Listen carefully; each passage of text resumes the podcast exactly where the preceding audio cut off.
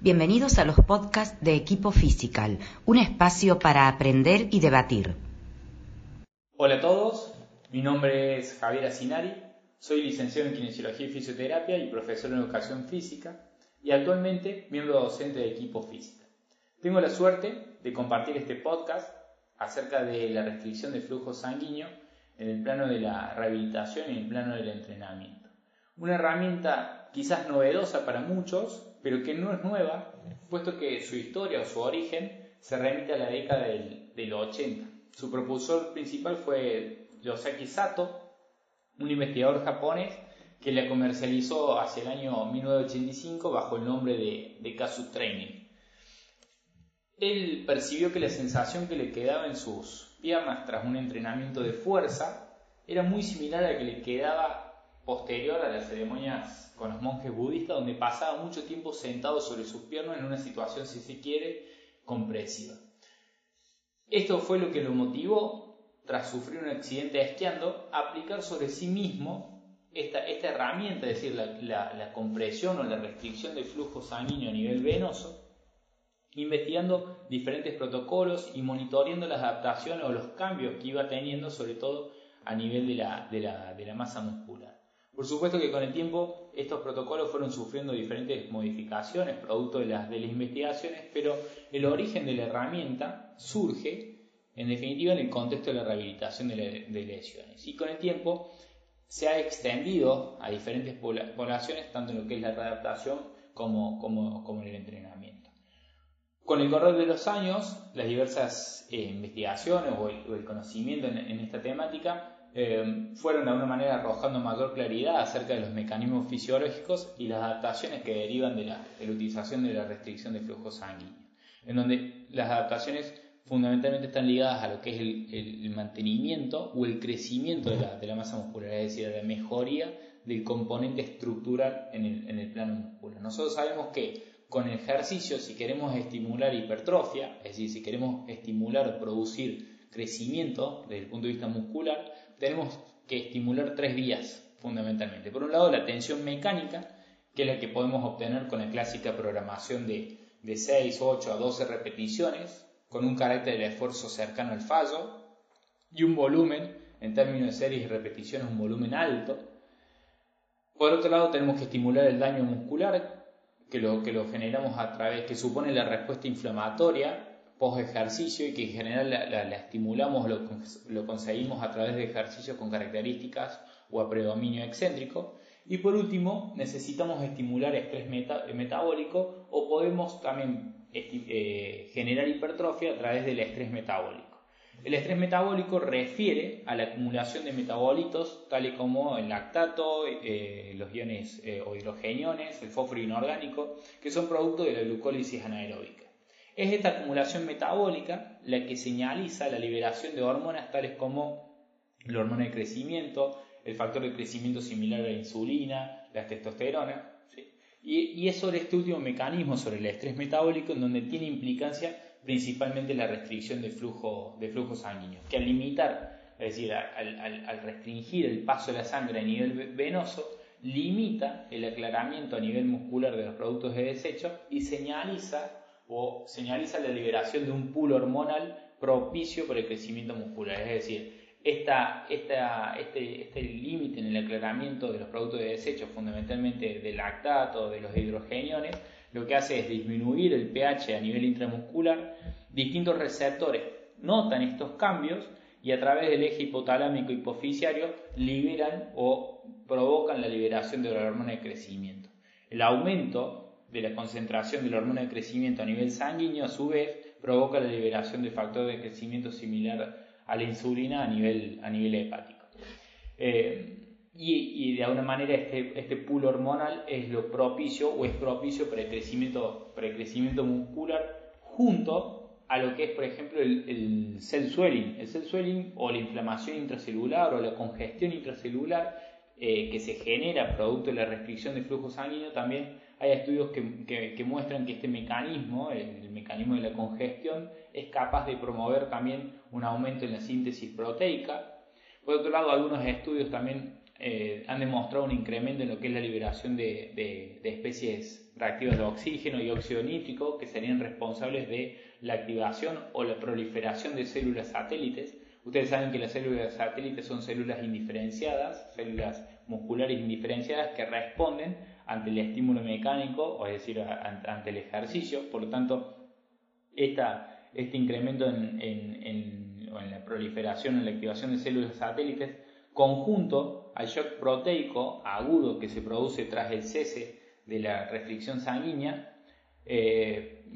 digamos, tras el cese de, la restricción sanguínea, se produce un cambio térmico, es decir, entre la isquemia, producto de la, restricción de flujo, y la reperfusión tras el cese de la, restricción sanguínea, se provoca un cambio térmico que, eh, que, genera un shock proteico agudo. Todos estos mecanismos, desde el punto de vista fisiológico, son los que son eh, los que promueven o los que los mecanismos fisiológicos que explicarían eh, las adaptaciones estructurales que debieran que devienen de la, de la restricción de, flujo sanguíneo. Por lo tanto, su, su, utilización dentro de nuestros programas de entrenamiento, nuestros programas de, de, rehabilitación, viene dado tanto por lo que es la recuperación, el mantenimiento o la mejoría de la masa muscular. Eso sería lo que justifica su utilización, pero no sin antes entender que realmente se trata de una herramienta no sólida válida a nivel de evidencia, sino también eh, segura, siempre y cuando seamos criteriosos respecto a su inclusión. Hay algunos trabajos publicados respecto a, eh, respecto a la seguridad que sugieren considerar los menores pero posibles efectos secundarios derivados de la aplicación de la restricción de flujo, entre los que se mencionan fundamentalmente la posibilidad de desmayos, mareos, la sensación de, adormecimiento del miembro,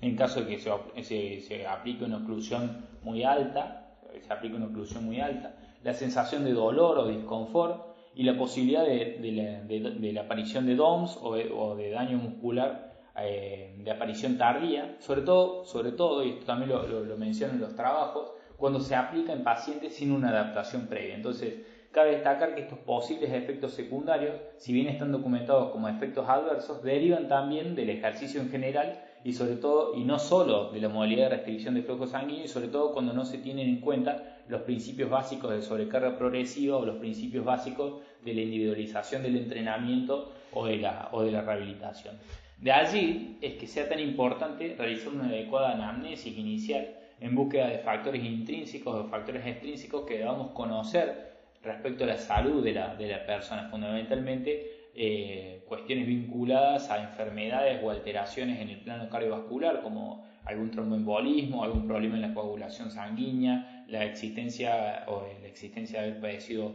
una ACV, una hipertensión no controlada, todos estos, todas estas eh, comorbilidades, si se quiere, eh, serían contraindicaciones para utilizar esta, esta modalidad o esta, o esta herramienta. Entonces, la recolección de esta información conjunto a la correcta utilización de la técnica, de alguna manera tiende a minimizar el potencial riesgo y permite valernos de, sus adaptaciones. Estas adaptaciones que, como decíamos, estaban vinculadas fundamentalmente a la rehabilitación de lesiones y a la, y a la mejoría de la masa muscular, del componente estructural y en menor medida a ciertas, ciertas ganancias de, fuerza. Entonces, eh, eh, estas son las adaptaciones de las cuales mm, tendríamos que justificar su inclusión en nuestros programas de rehabilitación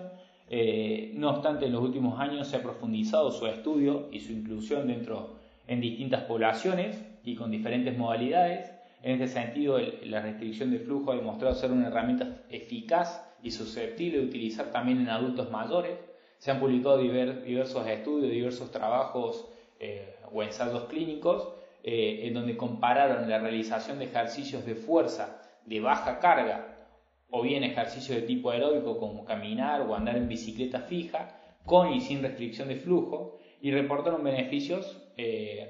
digamos, quienes utilizaron la restricción de flujo sanguíneo, los adultos mayores que utilizaron esta, esta herramienta, reportaron beneficios en diversas pruebas funcionales, ligeras mejorías respecto a la fuerza y fundamentalmente esta estrategia parece ser útil en, la, en ralentizar la sarcopenia o la pérdida de la masa muscular y fundamentalmente la dinapenia que tiene que ver con la pérdida de la activación muscular a nivel neural. Por lo tanto, esta, esta, este, esta mejoría desde el punto de vista funcional también ayuda a mejorar el control postural y por ende disminuye el riesgo de caída y las lesiones asociadas a esta, a caída. Por lo tanto, son beneficios que, se, que en general se vinculan al entrenamiento de la fuerza en esta población, sobre todo con cargas altas o con cargas medias, pero para aquellos adultos mayores que no por alguna razón no pueden movilizar cargas medias o cargas altas, podríamos valernos de la utilización de la restricción de flujo conjunto a cargas bajas, eh, conjunto cargas bajas con similares beneficios o similares ganancias desde el punto de vista funcional.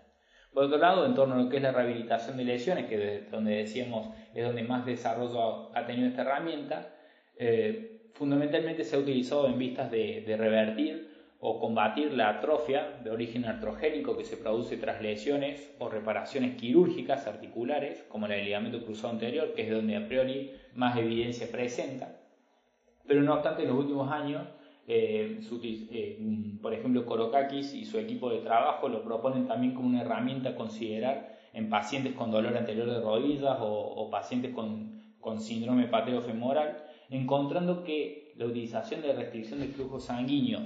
eh, en conjunto a ejercicios de carga baja provocan una neuromodulación o una disminución del dolor y con una mejoría funcional tras la aplicación de, ejercicios, como decía, de carga baja con restricción de flujo sanguíneo. Por lo tanto, puede ser una herramienta que nos puede venir eh, bien o nos puede ayudar eh, en el contexto de la rehabilitación de, este tipo de, lesiones o este tipo de dolores. También un trabajo publicado en el 2019 por, por Center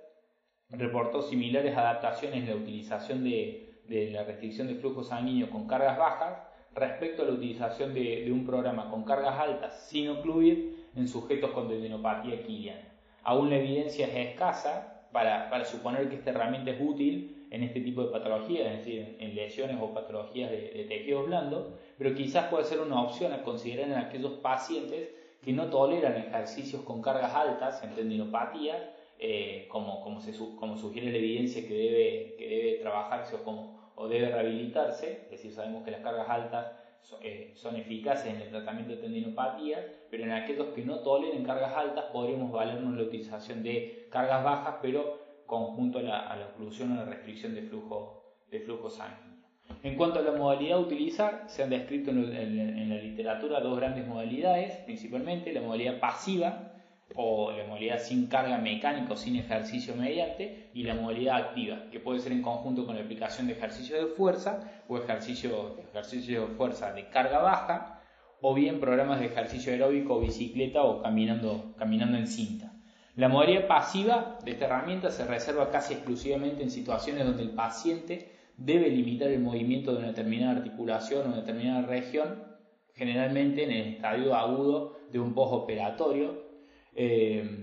en donde no, se le permite la realización de cierto, de cierto grado de, ejercicio. Entonces ahí lo que se sugiere es que simplemente se ocluya o se restringe el paso de la sangre en protocolos de 5 minutos de isquemia seguido a 3 minutos de reperfusión o, donde se haga un cese de la, de la, de la isquemia o de la, o de la oclusión por 3 o 4 series, uno o dos veces al día, parece ser una estrategia eficaz para evitar la pérdida de la masa muscular y por ende también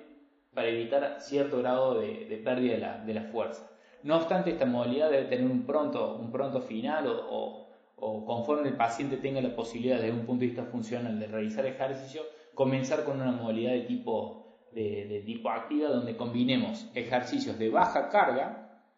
conjunto a la restricción de flujo como una, una buena opción para mejorar de forma temprana el componente estructural eh, a través del estrés metabólico, como la la justificación fisiológica que recién les mencionaba, para disparar hipertrofia, para disparar el crecimiento desde el punto de vista de la masa muscular, sin la necesidad de generar tensión mecánica o daño muscular, que sabemos que en pacientes postoperatorios eh, este tipo de, propuesta, es decir, de carga alta o de daño muscular, no, es viable. Por lo tanto, un protocolo típico, que, es el que más se ha extendido en la, en la literatura, en la evidencia, combina un volumen alto, ¿sí? de unas 75 repeticiones distribuidas en cuatro series, en donde la primera serie se realizan 30 repeticiones, seguida de tres series de 15 repeticiones, con una percepción del esfuerzo de que sea de un 2 o un 3 sobre un 10, es decir, donde 0 es extremadamente fácil y 10 es extremadamente pesado, utilizar una percepción de 2 o 3, es decir, una percepción de esfuerzo muy baja, una carga muy baja, pudiendo utilizar dos o tres ejercicios por sesión, con pausas cortas que no superen los 30 40 segundos y una frecuencia que vaya de 2 a 3 veces por semana durante al menos 3 o 4 semanas. En tanto que si queremos combinar la restricción de flujo sanguíneo en modalidad activa pero con resistencia aeróbica, utilizar una frecuencia similar, es decir, 2 o 3 veces por semana, con intensidades bajas y un tiempo bajo restricción que oscile entre 5 a 20 minutos. Hay diferentes protocolos, diferentes investigaciones que utilizaron ese, ese tipo de, propuestas con, con, buenas mejorías del punto o con buenos reportes desde el punto de vista funcional eh, y donde las modalidades validadas están tanto en la bicicleta fija como, o como caminar simplemente en una, cinta. Por lo tanto, en aquellos pacientes que sean, sean o no deportistas y que queramos utilizar, por ejemplo, la bicicleta a fines de mejorar la movilidad de la rodilla, por ejemplo, porque tuvo es un postoperatorio, o queremos utilizar la cinta a fines de reeducar su marcha, realizar este tipo de acciones, eh, realizar este tipo de acciones en conjunto la restricción de flujo, estaríamos persiguiendo un doble objetivo. Por un lado, mejorar la movilidad o mejorar el, perfil o la, capacidad de cardiovascular o evitar la, pérdida de la capacidad cardiovascular, o bien reeducar la marcha, si se quiere, pero en conjunto la restricción de flujo estaríamos evitando la pérdida de la masa muscular o si se quiere ganando, eh, obteniendo mejorías en torno a lo que es la, masa muscular. Em, ahora bien, ¿cómo, ¿cómo, cómo, debemos ocluir o cómo realizar la restricción de flujo sanguíneo? Bueno, los últimos trabajos eh, publicados que podemos encontrar en la, en la evidencia sugieren la utilización de un dispositivo capaz de medir o de monitorear o de objetivar la presión, la, presión utilizada en términos de milímetros de mercurio y si pudiéramos utilizar un ecodoppler ¿sí? Eh, en donde coloquemos em, donde podamos monitorear el paso de la sangre a nivel radial en, a lo que es miembro superior o a nivel de la arteria tibial eh, la arteria tibial posterior en el miembro inferior eh, sería ideal en donde se coloca el ecodoppler y a través de un dispositivo que nos permita la medición objetiva de, la presión, podríamos determinar el 100% de la LOB. La LOB es la, presión de oclusión total del miembro.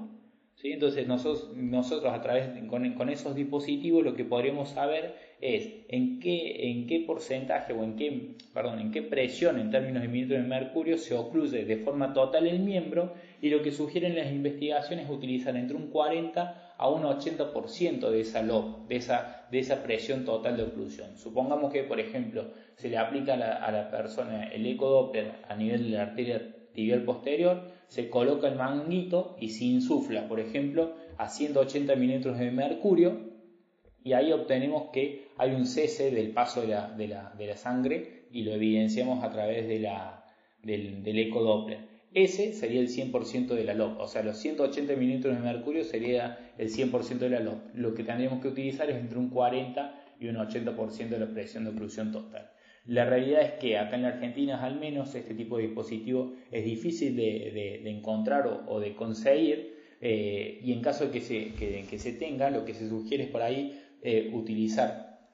presiones que oscilen entre 80, 100, 110, 120 milímetros de mercurio e ir aumentando, ir aumentando según la percepción del paciente eh, y según las adaptaciones que vayamos obteniendo, podemos ir aumentando eh, la, presión de, manera progresiva. No obstante, los primeros trabajos publicados y, los primeros trabajos publicados no utilizaban dispositivos o utilizaban una presión aleatoria, sin una claridad o una precisión, y también se reportaron buenos, buenos, buenos resultados. Por lo tanto, también pueden utilizarse vendas elásticas, también pueden utilizarse bandas elásticas como flossband para restringir el paso de la sangre, pero por supuesto, en este sentido eh, es más subjetivo y debemos ser mucho más cautos y cuidadosos respecto a la utilización de este dispositivos que no nos permiten una medición objetiva de la presión eh, respecto a lo que es la posibilidad de ocluir de forma total el paso de la, de la sangre con consecuencias funcionales negativas. Concluimos entonces que se trata de una herramienta segura, válida y cuya aplicación o objetivo de aplicación está puesto en la mejoría del componente estructural a nivel muscular sobre todo, tanto en el plano de la rehabilitación o la redactación de lesiones como, como del entrenamiento. Esperamos que este podcast haya sido de utilidad para ustedes, les dejo un saludo a todos y espero bueno, seguir encontrándonos en estos espacios de intercambio de experiencias e información que tanto aportan a nuestra práctica clínica y mejoran nuestra profesión. Un saludo grande a todos. Muchas gracias por escuchar nuestro podcast. Recordá seguirnos en nuestras redes sociales y buscarnos en nuestra página web www.equipofisical.com.